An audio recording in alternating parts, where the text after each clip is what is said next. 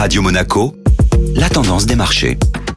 Radio Monaco, la tendance des marchés avec Société Générale Private Banking. Bonjour Clémentine Rousseau. Bonjour Benjamin. Les marchés européens en très légère hausse. Oui, encore une séance plutôt calme. Volkswagen tire son épingle du jeu en annonçant deux fois plus de livraisons de véhicules électriques que prévu en 2021. Les actions du groupe allemand clôturent la séance d'hier à plus 7%. Le groupe de télécommunications Iliad a publié une croissance de ses résultats en 2020 grâce notamment au dynamisme de son activité de fibre en France et du succès de son offre mobile en Italie. Les actions du groupe progressent de 4% hier.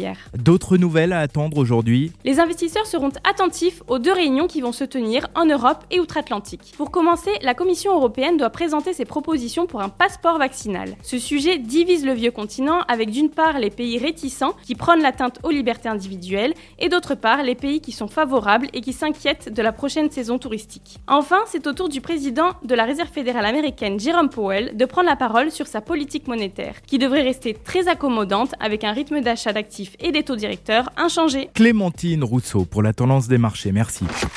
Société Générale Private Banking Monaco vous a présenté la tendance des marchés.